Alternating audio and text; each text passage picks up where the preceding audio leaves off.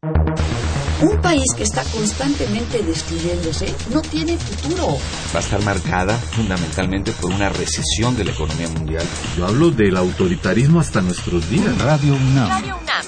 Y la Facultad de Ciencias Políticas y Sociales presentan Tiempo de análisis. Me parece que tienen que darnos ya respuestas concretas. No se puede echar a andar la reforma electoral tal y como está planteada. Tenemos que seguir luchando por defender la libertad de expresión. Un espacio radiofónico donde con tu voz construyes el debate. Tiempo de análisis. Tiempo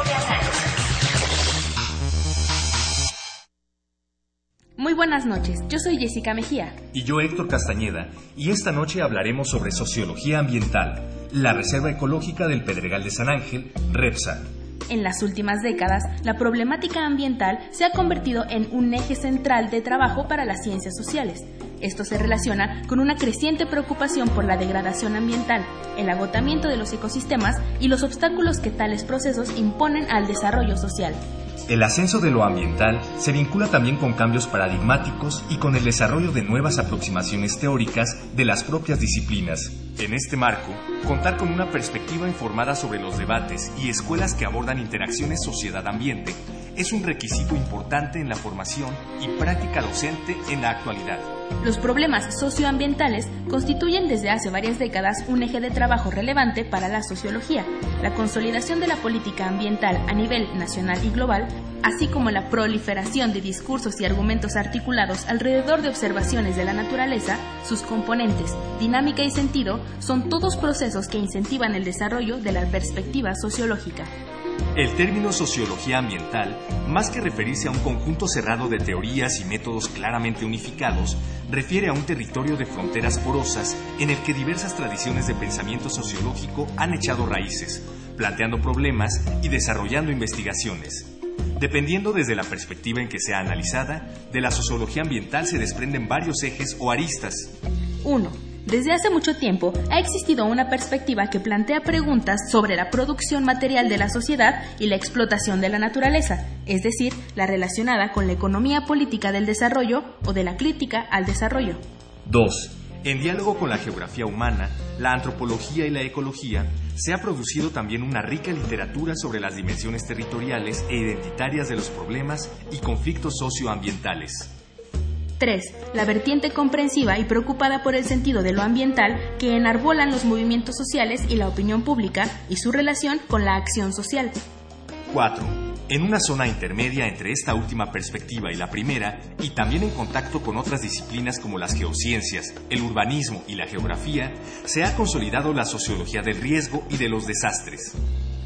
5. Una quinta corriente claramente discernible es la que se pregunta por los alcances jurídicos, morales y políticos de los problemas ambientales y las estrategias de gestión institucional. Quédate con nosotros en tiempo de análisis y conoce la importancia de la Reserva Ecológica del Pedregal de San Ángel, REPSA, analizada desde la sociología ambiental.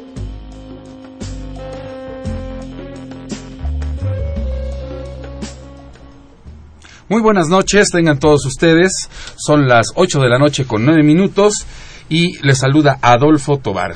Esto es Tiempo de Análisis, el programa radiofónico de la Facultad de Ciencias Políticas y Sociales, y estamos transmitiendo a través de la 860 de amplitud modulada y vía internet a través de www.radiounam.unam.mx. Nuestros teléfonos en cabina son el 55 36 89 89 y la sin costo 01800 505 26 88.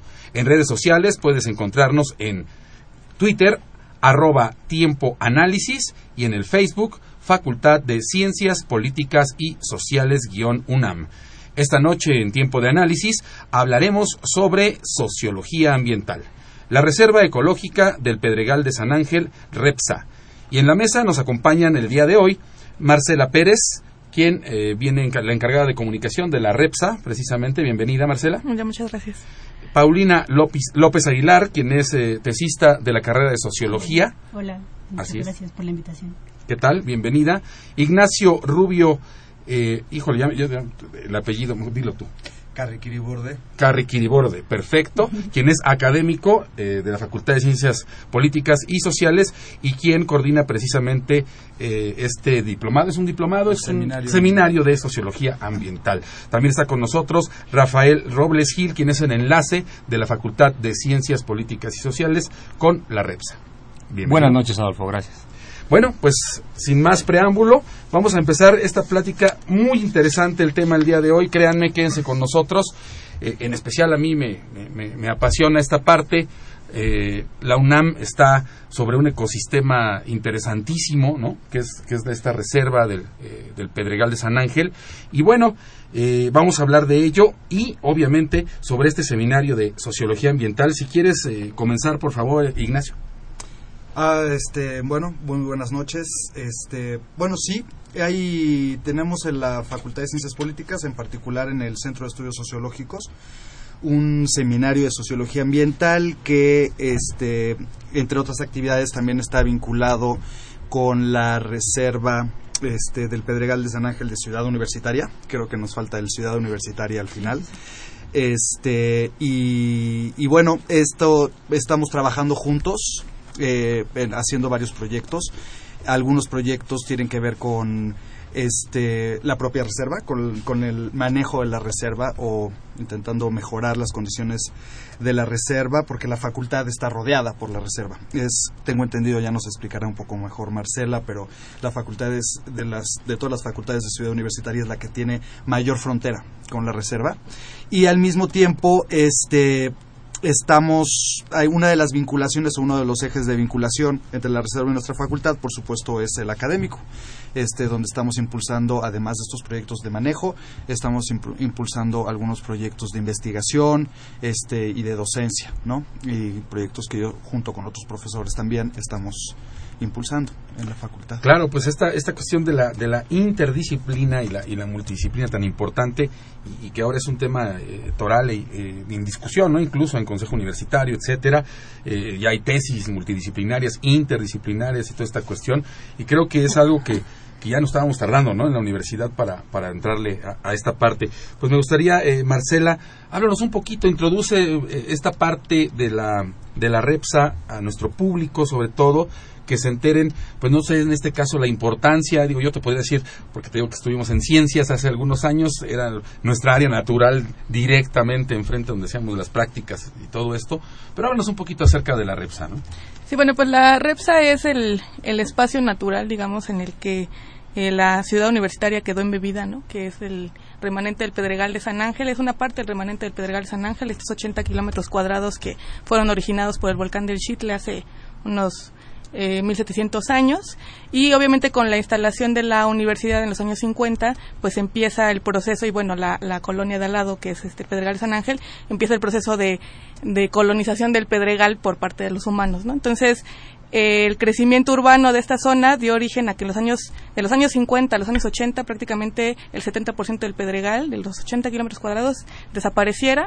Y entonces eso provocó que un grupo de estudiantes académicos eh, de la universidad se dieran cuenta de que pues el deterioro era bastante fuerte y que el espacio que, que en el que la universidad estaba siendo construida pues estaba eh, bueno conservaba un gran eh, remanente de este pedregal en muy buenas condiciones y entonces se peleó porque se decretara como un espacio inafectable. ¿no? En el 83 se decreta este espacio ecológico que es un ecosistema muy, bueno, es un ecosistema particular, es un ecosistema muy característico que también nos representa un poco de la, la, la lógica de la cuenca de México, que es un matorral y que en las partes, hasta las partes altas tenemos bosque, pero en la parte baja tenemos pues matorral, ¿no? Obviamente. Y eh, tiene una gran diversidad. Sustrato. Exacto, no hay sustrato porque es un ecosistema relativamente muy joven y no hay tierra y por lo tanto no hay suficientes árboles, no hay muchas plantas pero muy chiquitas. ¿no? Y eh, la diversidad que, que, que produce la roca volcánica de, de espacios y de ambientes propicia que en muy poco espacio tengas una gran diversidad de seres vivos ¿no? y de formas de vida que lo habitan. Entonces, se dice que el Pedregal San Ángel es el espacio más diverso de toda la cuenca de, de, México. Y la universidad obviamente pues entendió como esta importancia de conservar ese lugar. Y en ese momento, en el 83, se decretaron 127 hectáreas, pero actualmente tenemos 237 hectáreas. Una, la realidad también es que la reserva es como un eh, rompecabezas, ¿no? Es un eh, son 18 fragmentos divididos por insurgentes y todo el circuito universitario, algunos como muy bien conservados, otros bastante perturbados, pero que aún así permiten como el flujo de, de, la vida de las especies nativas de la cuenca de México. Entonces, una de las importancias este, fundamentales de eso es como el, la oportunidad como de respetar este, a esta herencia biológica de la cuenca, ¿no? que es, es este, muy importante. Y después, bueno, pues tenemos que la roca volcánica es totalmente permeable, se capta muchísima agua por medio de ella y em, bueno, pues todas estas cuestiones de producción de, de, captación de CO2, producción de oxígeno y bueno, al menos para mí lo más importante finalmente es como la oportunidad de poder eh, permitir a esta biodiversidad pues tener un espacio de resguardo después de que nos consumimos todo lo demás. Y es increíble el número de especies que podemos encontrar en la, en, la red. mucha gente nos diría que, no podría haber, eh, por ejemplo, un cacomixle, eh, los tlacuaches, bueno, son un poquito más comunes, pero eh, el cacomixle hay muchas personas que de repente cuando, como es nocturno, es difícil de ver, ¿no? Sí, sí. Pero cuando lo ven es un mamífero bastante grande, ¿no? Para que nos entienda un poquito nuestro auditorio, es más o menos por comparar con algo, digo, sería como un gato más o menos, con una cola anillada, etcétera, y eh, es de hábitos nocturnos y bueno algunos reptiles eh, incluso aves eh, anfibios etcétera aves migratorias también tenemos hay un lugar muy particular de la reserva que es la cantera oriente que obviamente no resguarda nada del pedregal original porque se horadó por completo la roca volcánica pero ahí aflora el agua y entonces hay especies migratorias de aves que llegan y digo después de que tener este eh, la promesa del gran lago, pues ya nada más encuentran este charquito, pero es un espacio fundamental para ellas para llegar y, detenerse un momento, ¿no? De, su proceso migratorio. Viene el pato canadiense y lo tenemos ahí en la, en la cantera oriente. En la cantera oriente. Ok, eh, ahora pues nos, gustaría saber, Paulina, eh, tú como protagonista principal en este momento, ¿no? Ya en esta cuestión interdisciplinaria, ¿qué, ¿qué, perspectivas tienes? ¿Qué, qué digamos, cuál es tu visión acerca de, de, esta cuestión, ¿no? Pues bueno, ah, yo soy tesista de, de la REPSA. Yo considero que, que la diversidad biológica, bueno, la, que, la, diversidad biológica que hay en la REPSA es muy importante, pero también se deja de lado la, la cuestión social. La cuestión social, desde mi punto de vista como socióloga, también es muy, muy importante. De hecho, la, la la ¿cómo se llama? La, tesis que estoy haciendo eh, se titula Dinámicas sociales de apropiación y uso de la Reserva Ecológica del Pedregal de San Ángel de Ciudad Universitaria. En ella lo que trata, bueno, los temas que abordo son apropiación, como el, como el título lo dice, la apropiación y uso de, esta reserva por parte de los diversos actores sociales que se encuentran en Ciudad Universitaria y utilizan la REPSA. Ya. Y bueno, eh, como nos decía hace un rato Marcela, eh, no olvidemos, ¿no? y siempre como que perdemos de vista esto porque vemos casas y vemos edificios que, que, lo que llamamos el Valle de México o el Valle de Náhuac sigue siendo un lago. O sea, su dinámica ambiental sigue siendo la de un lago, ¿no? O sea, eh, estaríamos inundados si no se bombeara el agua hacia afuera todos los días y las 24 horas del día. Hay un bombeo intensivo de agua, ¿no? Hacia afuera de lo que sería la cuenca de la Náhuac, ¿no? Si esto no funcionara, ¿no? Por ahí un, un, buen amigo decía, si se fuera la luz 24 horas, ¿no? En, en, el Valle de México, creo que estaríamos como con un metrito, un metrito y medio de agua en muchos de los lugares de, de, este valle, ¿no? Y negra sobre todo. Bueno, obviamente. eso, es, eso es obvio, ¿no? Entonces, esta dinámica y esta conciencia, y al final de cuentas vamos al, lado social, esta conciencia de, eh, de que estamos viviendo en un ecosistema y que somos parte de él y que lo estamos impactando, ¿no? Por, por otro lado, ¿no? Y, bueno, ahora, Rafa, eh, la cuestión eh, institucional en, este, en esta cuestión, esta conciencia misma trasladada a, a, la cuestión institucional y que cada una de las facultades, de acuerdo a su propia, eh, digamos, autonomía en este sentido, hacen, hacen cuestiones. En el caso de de, de, la Facultad de Ciencias Políticas, qué medidas están tomando, como bien decía precisamente Ignacio, eh, somos eh, una de las facultades donde hay mayor, mayor este, mayores eh, bordes, ¿no? Con la, con la, con la REPSA y con un área núcleo incluso, ¿no? Por ahí. Así es, mira, Adolfo, justamente el hecho de que cada unidad de la ciudad universitaria tenga su autonomía le permite a, a, cada dependencia tomar sus propias decisiones respecto a cómo le entra o no a diferentes programas de la universidad. Entonces, el tema de la reserva se vuelve a veces algo espinoso porque no existe, digamos, una directriz desde la autoridad central que obligue a todas las entidades a tomar una actitud homogénea eh, respecto a la reserva.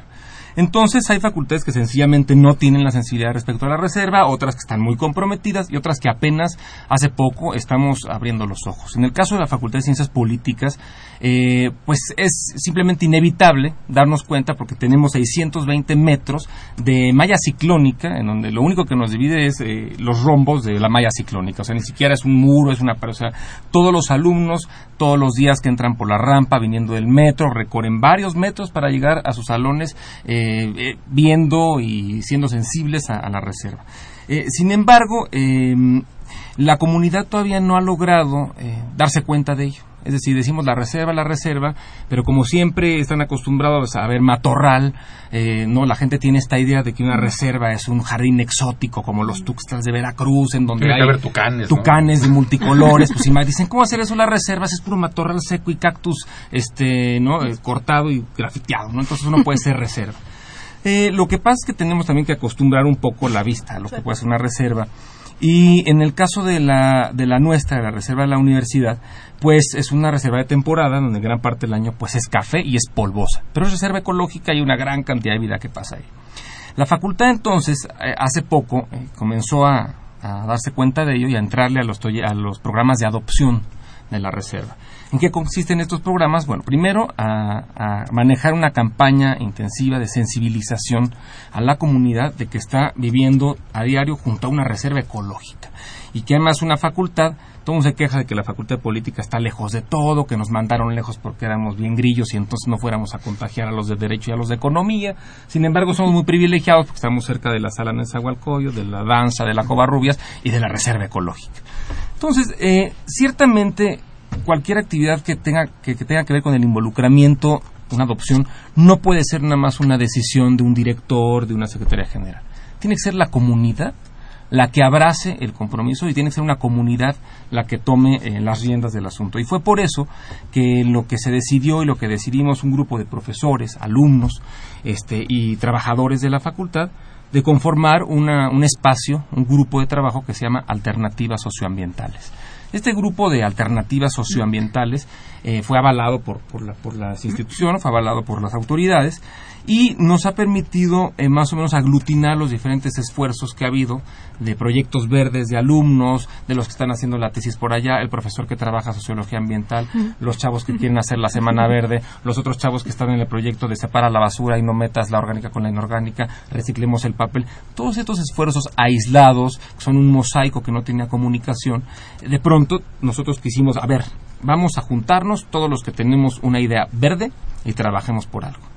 Hasta hace poco se pensaba que la gente que le interesara una reserva ecológica eran solamente algunos hippies come flores de ciencias que abrazan árboles y que les encanta cuidar la naturaleza. Pero hoy en día nos damos cuenta que el tema ambiental es un tema transversal que, atraviesa de manera contundente las ciencias sociales. Entonces, nos ha parecido un imperativo entrarle eh, tanto del lado de la academia como del lado institucional. Entonces, más o menos estamos empezando a explorar con este grupo, que ya les contaré al ratito de qué va, eh, involucrar a la facultad en esta su hermanita que está ahí junto, que es la reserva. Bueno, su hermanota, porque es muy grande. y pues sí, oye Ignacio, y, esta parte, me ha tocado estar en ambos escenarios, ¿no? por allá como nos dijo este ya que ya somos como flores las ciencias. bueno, ver por parte esta la ciencia dura, ¿no? La ciencia exacta, este, la de eso no es, ¿no? Y, esta cuestión. Y luego meterte a, ciencias políticas donde donde las ciencias sociales presentan otra dinámica, ¿no? o sea, hay, hay sí, pero, ¿no? O sea, siempre hay un sí, pero, no, pero, ¿no? O sea, siempre tenemos una, una, una cuestión y un punto de vista distinto o varios puntos de vista distintos. Incluso esta cuestión nos lleva a, que el ambientalismo clásico, por llamarle de alguna manera, que empezó a violentarse desde la teoría Gaia, ¿no? de, los, de finales de los 80, donde decía que, en realidad ¿no? el león no es como lo pintan, por decirlo de alguna o el planeta no es como lo pintan, ¿no? o como creíamos que era, sino que se comporta como un ser vivo en realidad, ¿no? Y, y, que, y que a final de cuentas nosotros, pues simplemente somos pasajeros ¿no? en esta nave y que es demasiado pretencioso de nuestra parte decir que nosotros somos capaces de infringirle un daño tan severo como para acabar con la vida en el planeta. Acabaremos con nuestra vida, ¿no? En ese sentido. Pero la vida continuará seguramente por unos cuantos millones de años más, ¿no? Entonces, bueno, y esto, nos hace, y esto te lo estoy hablando desde las ciencias sociales incluso, ¿no? O sea, porque nos hace mucho más críticos, ¿no? Entonces, este, ¿cómo, cómo, cómo este seminario, ¿no? De socio, socioambiental, ¿no? En este caso, eh, este, trata estas, eh, digamos, estas contradicciones, ¿no? A final de cuentas, ¿no? Pues mira, yo primero diría que lo que parece ser como, o se puede pensar que fue una ironía que mencionaba Rafael, el hecho de que la Facultad de Ciencias Políticas justamente de pronto fuera ah, mm, aventada, ciertamente muchos muchos creen que fue así, así al rincón de Ciudad Universitaria, lo que lo que es irónico es que es esta posición geográfica que actualmente tiene la facultad refleja una, una cuestión que está pasando en términos del el debate de los problemas, de los conflictos ambientales que, que vive la Ciudad de México, por supuesto, el país y el globo en su conjunto, que son muchos y muy variados, ¿no? Es decir, este, desde hace ya varios años, por lo menos tres décadas, dentro de las ciencias sociales y en particular de la sociología, se vienen discutiendo un conjunto de temas que tienen que ver con cómo emergen las demandas, por ejemplo, estas demandas de, de, reservar, de conservar, qué es lo que hay que conservar, el problema de los valores, el problema de las estrategias de manejo. Y este con, con relación, por ejemplo, a las reservas, el problema de la política, de qué es lo adecuado hacer, cómo hacer para conservar, eh, tanto conservar los espacios este, ambientalmente relevantes, sea como sea que se defina esto, este, como para qué, ¿no? ¿Cuáles son esas estrategias? ¿Cómo, organiz- cómo organizarnos? Y, y bueno, este es un tema que es en cierta medida de vanguardia en las en las en las ciencias sociales y las ciencias sociales están ya desde hace un, un poquito tratando este sistemáticamente esto y a lo que quiero apuntar es que los la reserva, como un poco lo dijo Paulina también, no solamente representa, se presenta como un reto de conservación de un ecosistema, sino se presenta como un reto de transformación de la propia universidad, pero también de, de la práctica académica y de una concepción del mundo, ¿no? este que puede ser muy contradictoria, que es un proceso que está lleno de contradicciones, donde hay muchas tensiones, donde hay agentes que tienen unas ideas de que, de qué, cómo, cuándo conservar, a través de qué instrumentos, frente a, otros, ¿no? Que tienen este, otras ideas y sobre todo también que, que dependen de formas distintas, que desarrollan actividades distintas y que dependen de formas distintas de los, del ambiente, ¿no? del ambiente tanto concebido como un espacio físico, este, como también nociones más abstractas del ambiente que pueden ten- tener que ver con la belleza, con, con actividades recreativas, con, con, con la concepción del mundo, ¿no? Entonces, bueno, obviamente, este, si entendemos que la sociología es la disciplina por excelencia que tiene que por excelencia se dedica a estudiar las formas en que los propios sujetos so- sociales, las instituciones, las organizaciones producen, a- este, ac- actúan unas con referencia a otras, pero también con referencia a otros objetos, como en este caso puede ser la naturaleza, pues es claro que este el tema de las reservas y el tema de, eh, de la conservación, pues es un tema eh, muy, muy, muy relevante, ¿no?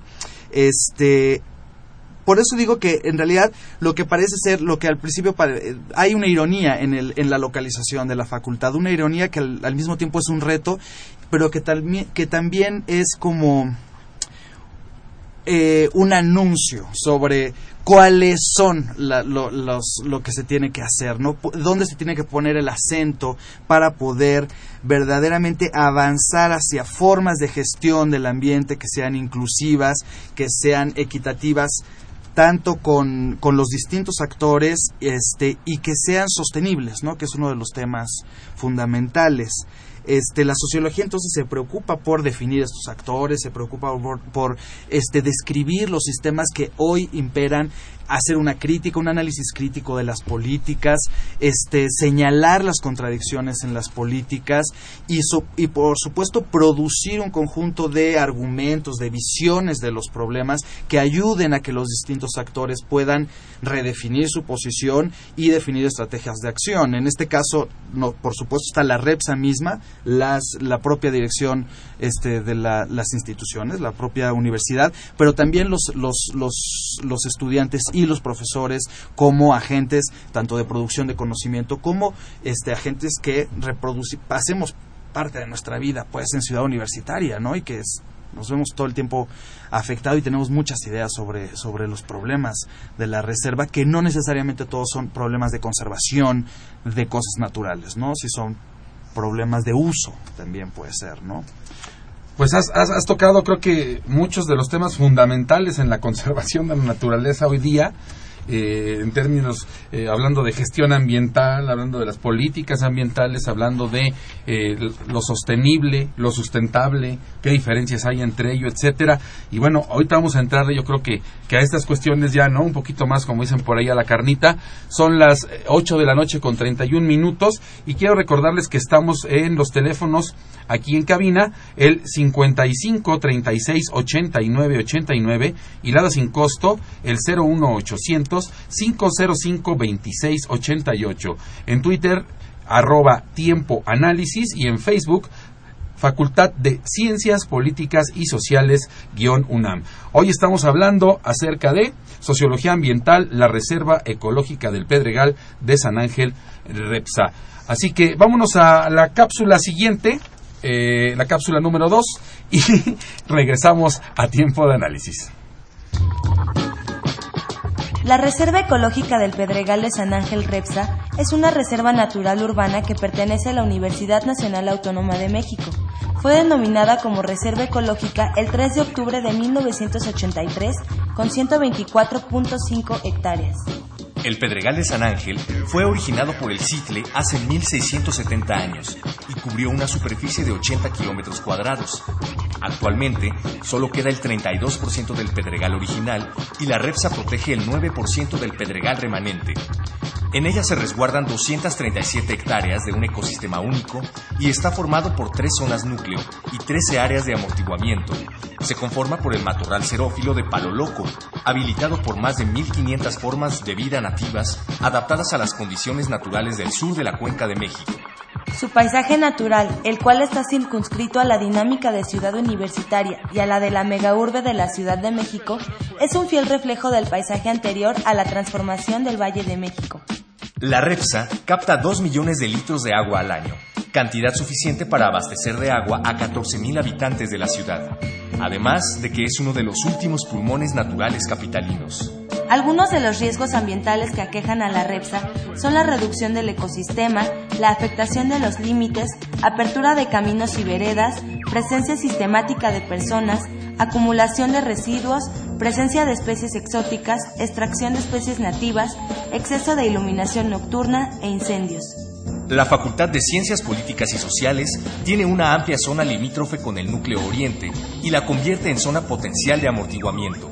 En ese sentido, una de las más importantes acciones que las entidades universitarias, principalmente las colindantes a los núcleos de la REPSA, han emprendido es la restauración ecológica, la cual se trata del proceso para recuperar la composición, estructura y función de este ecosistema, basado en las siguientes acciones. 1. Abrir espacios de crecimiento conocidos como sitios seguros para que las plantas nativas crezcan y puedan sobrevivir. En estas acciones están las podas, los desiertos selectivos, la extracción de rellenos y la colocación de roca volcánica. 2. Introducir plantas propagadas a partir de semillas o partes vegetativas recolectadas del mismo pedregal, pero desarrolladas en condiciones de vivero o jardín delimitado. 3. Acomodar las plantas de tal forma que simulen la fisionomía del pedregal, es decir, diseñar arreglos espaciales de plantas a manera de parches. También es necesario mezclar especies que produzcan muchas flores con especies de crecimiento rápido y lento, así como procurar que haya hierbas, arbustos y árboles. La REPSA significa una oportunidad única para reeducarnos y recrearnos en un ámbito diferente a la naturaleza artificializada que encontramos en los parques, camellones y áreas verdes de la ciudad. Sigue con nosotros y no dejes de escuchar Tiempo de Análisis. Pues ya regresamos a tiempo de análisis y seguimos con este tema bien interesante, la REPSA, la Reserva Ecológica del Pedregal, bueno, ya estábamos hablando y ahorita aquí fuera del aire estábamos precisamente hablando de la diversidad biológica con Marcela. Y no nada más de la diversidad biológica actual, sino, sino históricamente este ecosistema, como eh, la importancia que tuvo y las especies que albergaba, ¿no es así, Marcela? Sí, claro. Pues sí, o sea, ha habido un cambio en toda la cuenca, obviamente del, del tipo de, inclusive, bueno, vegetación y plantas que la habitaron. No tenemos como una certeza, de hecho todavía tenemos problema de poder identificar qué plantas hubo, qué animales hubo, qué este qué de lo que hay ahorita es, es de aquí o eh, llegó, a, llegó o lo trajimos. Entonces, de hecho, eso, digamos que incluso para nosotros como biólogos, que podría parecer muy sencillo el decidir qué manejamos, qué no manejamos, también estamos como en conflicto existencial de, bueno, a ver, vamos a decidir que esto sigue siendo un matorral jerófilo de palo loco, como lo reescribió Rendowski, que es este espacio eh, de plantas chaparritas que eh, aman, digamos, la sequía, porque está esta, esta estacionalidad muy marcada de la cuenca y en la que dominaba el palo loco cuando Rendowski lo, lo definió, o vamos a, ir a lo que Rendowski también supuso que iba a llegar a ser que era un bosque mixto de, de inclusive ya con pirul porque el pirul se introdujo no por los este en la época de la conquista. Entonces qué qué va a ser y, y, y ahí hay como rebatinga inclusive dentro de lo digo a ciertos de ciertas características en los académicos y, biólogos de bueno entonces qué plantas metemos o qué plantas dejamos qué plantas sacamos nos queda claro que las africanas todas las que nos, han claro que el eucalipto no, y desgraciadamente hay muchos. Sí sí sí no entonces bueno y cómo le hacemos y el tener toda esa historia también biológica nos ayuda a, de entrada yo creo que más que a tener, a saber qué especie sí y qué no, como a, irnos contextual, recontextualizando en esta lógica de la, del espacio biofísico en el que habitamos y de cuál es la historia y qué es lo que este, este espacio está adaptado a que viva ahí, ¿no? Queremos tener un bosque porque estamos acostumbrados que también las reservas son bosques y, y, los bosques son vida. Sí son vidas, pero en las partes altas, ¿no? En las partes bajas o si te vas a la selva, ahí la selva es vida. Si te vas al desierto, ahí el desierto es vida. Aquí es matorral y aquí el matorral es vida, ¿no? Entonces es como poderlo identificar. Sí, como una, un paréntesis rápido, nos toca, a mí me tocó estar en la selva de Lacandón en el 96 y de repente a través del ejército, de la Secretaría de, la Defensa Nacional, bueno, vamos a, a reforestar y, llevan así un chorro de, ya sabes, ¿no? De, de, de, eucaliptos, ¿no? O sea, pum, pum, vamos a sembrar eucaliptos en la selva. Uy, qué bonito, ¿no? O sea, permíteme, ¿no? Y una serie de cuestiones que eh, seguramente son más perjudiciales que beneficiosas, ¿no? O sea, un, eucalipto tiene una cuestión que se llama la alelopatía, que precisamente no permite que crezca ninguna otra cosa. Si nos damos cuenta, abajo de los eucaliptos no hay pasto, o el pasto es muy, muy, muy incipiente, ¿no? Porque tienen algunas sustancias que no permiten que crezcan otro tipo de plantas, bueno, etcétera, ¿no? Bueno, pero cuando se sembraron los eucaliptos se pensaba que era una alternativa ah, no, pues que apoyaron muchos biólogos. Pero también una alternativa como la negación del es espacio. la construcción del conocimiento. Del espacio inundable, ¿no? O sea, también era absorbe el agua y entonces pues hay que ponerlo porque aquí de pura, quién sabe por qué hay mucha agua, ¿no? y, en términos prácticos en las facultades lo que enfrentamos es toda una discusión con la Dirección de Obras y Conservación y con el sistema de jardinería porque quieren tener a las facultades muy bonitas y entonces la gente dice, ay, qué bonita está tu facultad con árboles bien padres. Sí, nada más que ese no es el ecosistema de la facultad. El pasto, qué precioso. Qué precioso. Y, estás regando además muchas veces con agua potable, que es el caso de Ciudad Universitaria, no hay que decirlo, y entonces estás manteniendo un, ecosistema pues muy poco, no sustentable, ¿no? En las facultades. Entonces también ahí habría que de pronto acostumbrarnos a que pues no, no hay que... Va a haber una época de sequía. Y así hay que asumirla. Exactamente bueno, tal vez adelantándome una cosa, porque es que es que es interesante, porque aquí la pregunta es justamente qué es lo que reservamos, ¿no? O sea, y yo creo que no estamos todos necesariamente de acuerdo de qué es lo que se tiene que reservar y para qué se tiene que reservar, ¿no? Y para quién, justamente. Y en este sentido, la, yo, bueno, por supuesto que es ah, el problema involucra un una gran cantidad de problemas para la universidad y cómo concebimos la universidad, pero más allá de la universidad misma, el problema atañe a la Ciudad de México, ¿no? Y al y ahora que estaba Marcela comentando este asunto de ya qué es lo natural en la reserva, es este me, venía a la mente por ejemplo uno de los conceptos que se discute en sociología ambiental alguna, algunas corrientes que tiene que ver con la coevolución no de esta idea de que este pensar o sea, tenemos que empezar a a, ver justamente estos procesos de coevolución, donde no, no tiene mucho sentido pensar espacios este, espacios que han estado inalterados, sino más bien pensar cómo los seres humanos en realidad hemos socializado a la naturaleza y hemos producido también estas imágenes y estos lugares que ahora es necesario conservar.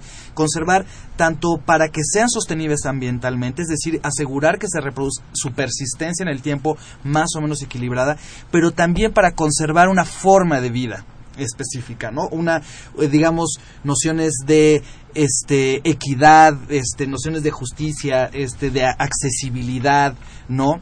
Eh, sí, más que nada una forma de vida. Hace un momento decíamos, bueno, conservar la REPSA o los problemas que enfrenta la REPSA casi casi son de carácter civilizatorio, ¿no? Claro. Es decir, la gente se tiene que acostumbrar a, a ver, a dejar de ver un matorral como un lugar que es ambientalmente Estéril, poco importante, tal vez no necesariamente estéril.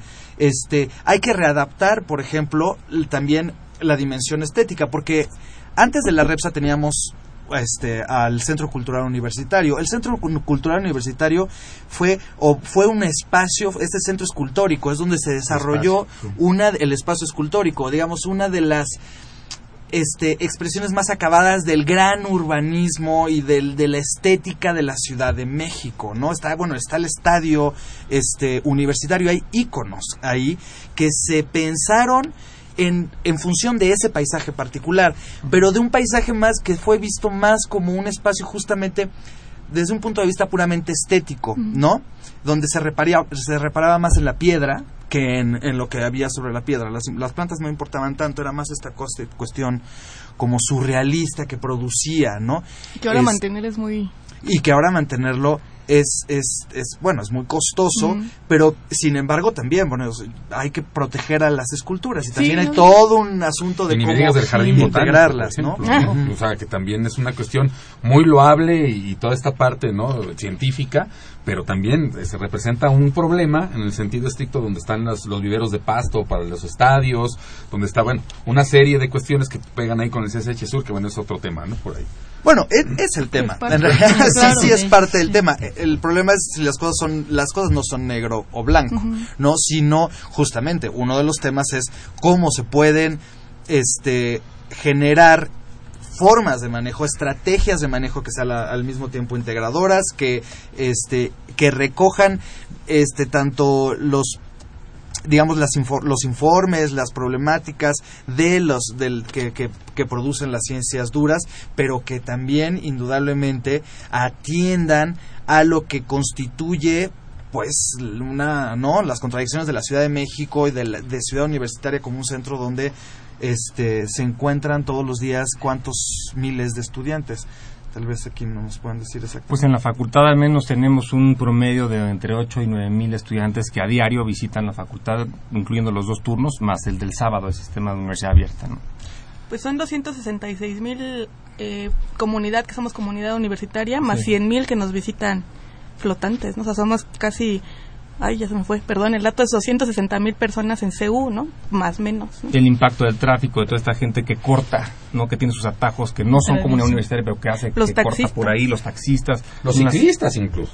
Sí, la fragmentación de la, de la reserva pues se debe afectar por tanto cruce vehicular. Eh, lo que nosotros institucionalmente hemos, hemos decidido es saber, muchas veces los estudiantes de cualquier disciplina quieren hacer una investigación sobre cuestiones ambientales, que si del Amazonas o más cerquita, de los Chimalapas, no sé qué, cuando tenemos una reserva ecológica a 10 metros. Entonces hay que empezar por casa, ¿no? El laboratorio lo tenemos ahí mismo. Entonces, el compromiso que tiene que adquirir la universidad con la reserva es total. El problema es que, y hay que decirlo, hay un debate interno en la universidad, intrainstitucional, en donde, por ejemplo, cuando el argumento de tenemos que crecer, tenemos que construir más edificios, hay una, hay una demanda de educación superior. Ni modo, hay que crecer. ¿Y para dónde vamos a crecer? Arriba, para los lados. Y ya han existido incursiones de nuevas obras de la reserva ecológica. Es decir, la reserva ecológica, con el paso del tiempo, se ha ido reduciendo. Y eh, no solo se ha ido reduciendo, sino que las nuevas obras a veces han impactado de manera sustantiva con la zona limítrofe de la, de la reserva ecológica. Y vayámonos a algo muy sencillo. En la Facultad de Ciencias Políticas tenemos muchas problemáticas. ¿no? Yo siempre he dicho que la facultad, o sea, que gobernar o que trabajar en la administración de una facultad como la de nuestra es casi o más que un municipio complicado. Eh, entre otros problemas tenemos el de comercio ambulante.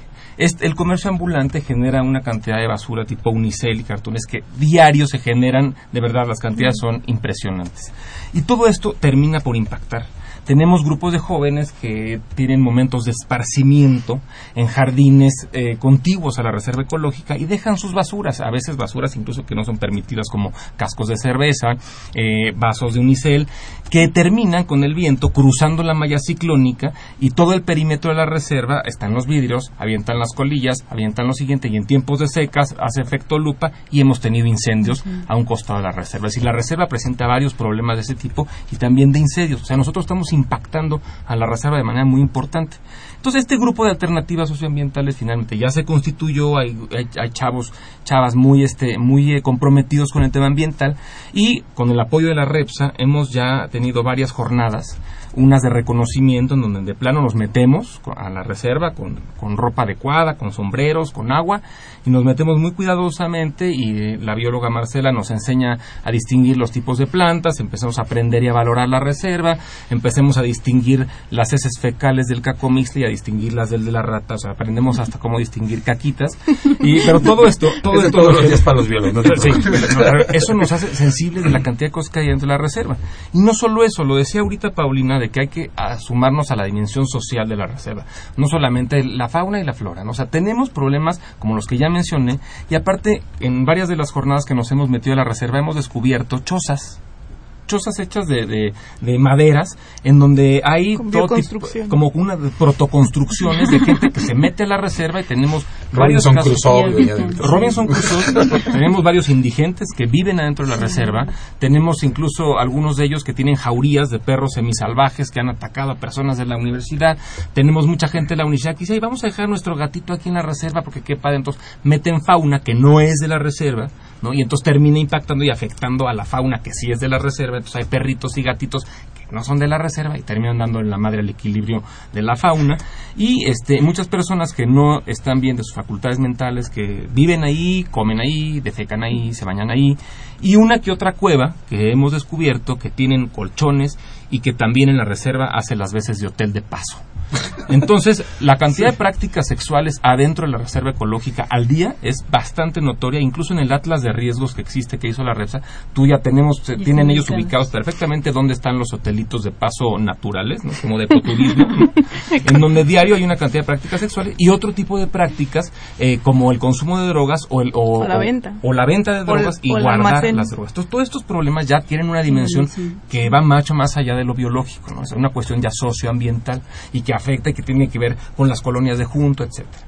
Entonces, eh, para terminar, solo quiero decir que en el último taller de adopción de la reserva eh, hemos decidido o nos han invitado a juntarnos con los vecinos, o sea, en este caso Facultad de Ciencias, el CUEC de Estudios Cinematográficos y el Instituto de Antropológicas, a armar proyectos ya conjuntos entre las unidades. Entonces, Antropológicas trae toda una propuesta de ver los usos que se le daban a las plantas medicinales, eh, el CUEC ya va a ser un documental, nosotros vamos a hacer otra serie de cosas, entonces este, vamos a ver qué podemos seguir haciendo en, este sentido. Y la, otra cuestión a lo que dices, Rafa, que estás muy atinado a tu comentario, la cuestión de las soluciones, que las soluciones también en el Atlas de Riesgos que me tocó ahorita para, para empaparme un poquito, pues las rejas, o sea, ¿no? O sea, las rejas, y a mí me, toca, me ha tocado trabajar en otro tipo de reservas, ¿no? Por ejemplo, estamos hablando de bosque tropical, ¿no? O de bosque eh, templado, etcétera. Pues el mayor enemigo es la reja, ¿no? Porque impide el flujo de o el tránsito de fauna, ¿no? Y, incluso si, si, estamos hablando de, de que eh, digamos es un dispersor, el cacomixle seguramente es un dispersor de semillas de ciertas plantas y de ciertas cuestiones, pues ya no puede pasar por decir, por decir, ¿no? Lo de lo del espacio escultórico, seguramente tiene muchas de las problemáticas que acaba de decir Rafa, ¿no? Pero la solución también es otra o, sea es otra cuestión que impacta directamente no sobre sobre eh, sobre la sobre la repsa no o sea la solución tal vez le ponga una una cuestión eh, coyuntural ahí nada más y, frena no el flujo de personas por decir algo no o, lo frena de alguna manera pero impacta en otra parte hacia la fauna, por ejemplo, ¿no? O no sé cómo lo veas tú en, esta parte, sí, Sí, de hecho, en la elaboración de, la tesis me he dado cuenta de eso. ¿Por qué? Porque, como lo platicaba con Nacho en algunas clases, el hecho de que existan límites es contraproducente a veces, porque para, para la fauna es malo, ¿Por qué? Porque los animales no distinguen, ¿no? O sea, la reja, pues decía, eh, representa un límite, pero para ellos no representa ese límite. Quizá ese límite nada más es para las personas, para nosotros los humanos, y ni siquiera lo respetamos. Bueno, yo como estudiante de la facultad también me doy cuenta de eso. O sea, los, a, la comunidad de la Facultad de Ciencias Políticas, pues en realidad no le interesa demasiado la cuestión ni ambiental ni social respecto, respecto a la REPSA. O sea, creo que los compañeros de la Facultad de Ciencias son los más, podrían ser los más interesados en esta cuestión. Teníamos un caminito muy padre antes de, perdón, teníamos un caminito de ciencias, cruzábamos así el, circuito, no había reja, no había nada y caminábamos hasta el espacio escultórico. Era un caminito muy, muy hecho, todo el mundo se iba por ahí, ahí transectábamos, sacábamos especies de, de fauna, de flora. Sacaban, ya dijo. las, extra, las extraíamos, las vendíamos, no, no, no. ¿Quién sabe qué prácticas? Y teníamos algunos cultivos, no, no, para nada. Pero había, había más acceso. Obviamente, la inseguridad y todos los temas que acabas de tocar, Rafa, son, son temas este, muy importantes que tienen que tener alguna solución, pero en este caso yo creo que las soluciones no han sido las adecuadas. ¿no? Sí, es. No, pues así el tema de las rejas es como eh, siempre eh, el punto como que, lo, que demuestra muchas cuestiones porque nosotros hemos dicho no pongamos rejas. O sea, porque no es la solución para la inseguridad ni siquiera es la solución para la seguridad y ya lo ya lo hemos o sea ya se ha comprobado que ni siquiera las rejas tampoco es la solución para la inseguridad no eh, sí ya se ha, se ha, pensado no por qué no hacer un puente un túnel y inclusive ya también se ha revisado no tampoco funcionan para la fauna haces nada más pasos de eh, no sé es como la meterlos a la, a la milla verde no o sea el, el animal se mete por ahí el otro del otro lado la está esperando porque sabe que va a salir por allá no entonces y claro decimos no pues entonces puentes bueno sí pero espérame porque seguro el primero que va a usar esos puentes va a ser el indigente no entonces es este la solución yo creo que finalmente pueden ser no, ninguna solución va a ser de infraestructura ¿no? Tiene que ser como un proceso social de, de, concienciación. Sí, de, de, entender como cuál es el, nuestro papel en ese espacio, que, está, como dice este Nacho, pues que ya lo, ya lo modificamos y él nos modifica también finalmente en el momento en que le, hacemos caso, ¿no? Cuando si no le hacemos caso, pues igual, yo creo que aún así sí nos modifica porque entras a CU y el ambiente cambia totalmente, ¿no? También yo creo que el ambiente, inclusive ya de, de la parte central de CU a la parte sur de CU, cambia bastante eh, de manera radical y yo creo que aunque no seas demasiado consciente en tu inconsciente pues el hecho de que veas pastito verde monótono en un cierto tono cortadito al ras como diría Krieger que asemeja como esta tabula rasa de el pensamiento, inclusive cortarlo y homogenizarlo, comparado con el espacio como caótico de la reserva con diferentes niveles de y colores de verdes, ¿no? Entonces, o grises o cafés o dependiendo de la época, yo creo que eso en tu inconsciente sí genera algo que, que si nos detenemos un momento a poner atención, pues yo creo que va a ayudar a, a empezar a replantear muchísimas este, cuestiones eh, pues como seres humanos, ¿no? A mí me gustaría decir algo con respecto a las rejas, porque yo coincido en muchos sentidos con el, este tema. No estoy, no, no, a mí las rejas ni me gustan ni creo que sea la solución.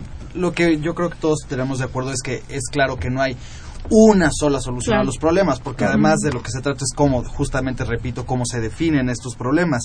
En un contexto donde, o sea, las rejas también son el reflejo de un contexto en el cual la ciudad universitaria este de una dinámica socioterritorial de la Ciudad de México, ¿no? Ya lo mencionó este Marcela al principio del, del, programa. Es decir, o sea, el problema del ecosistema del Pedregal, este tiene que ver con cómo se desarrolló este, la mancha urbana, ¿no? Con, con la política, con las invasiones, con la creación misma de, de, de ciudad universitaria. Este, y con una competencia que en este momento se, es voraz, digamos, por el suelo urbano. O sea, la Ciudad de México enfrenta este, muchos problemas que exceden, por supuesto, a Ciudad Universitaria. Y creo que las rejas, entre otras cosas, sirven este, para proteger ciertamente eh, de pronto o tal vez no son tan buenas más bien para que para proteger el, el medio ambiente pero tienen una idea de proteger a ciudad universitaria o producen una, un, tienen como un efecto así. Este, concentrarnos en si las rejas sí, si las rejas no. Yo creo que ciertamente en las rejas hay muchos argumentos, como dice Paulina, para ambientales y sociales para, para no ponerlas. Pero yo creo que el problema son las rejas. Si no las rejas, ¿qué? O sea, porque el problema ciertamente es qué se hace, ¿no? ¿Cómo haces tú para aislar la reserva de la avenida Insurgentes, de una avenida este que, a- que la atraviesa, que la corta en dos, cómo le haces para, para integrar los lugares que no tienen rejas, porque en realidad no toda la reserva tiene rejas, aclarémoslo. La reserva está compuesta por, está muy fraccionada, entonces está compuesta por 19 polígonos o 18 Sí, polígonos. 18 polígonos. Algunos de los cuales son camellones y que mucha gente, la Facultad de Ciencias, no se enteran de que los camellones que están enfrente de, de de- ellos, entre ciencias y ingeniería, digamos, ingeniería, es zona de reserva.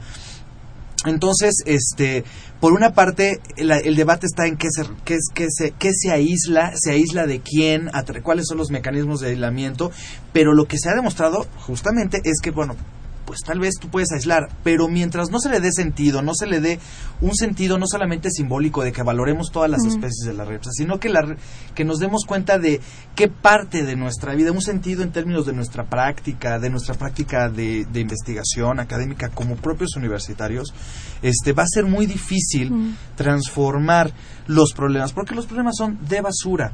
Los problemas son todas estas funciones que cumple la REPSA y que probablemente las tiene que cumplir. Por ejemplo, sería absurdo que nosotros dijéramos queremos aislar el lugar para la recreación. Claro, tal vez hay formas de recreación que a nosotros no, no nos gustan, ¿no?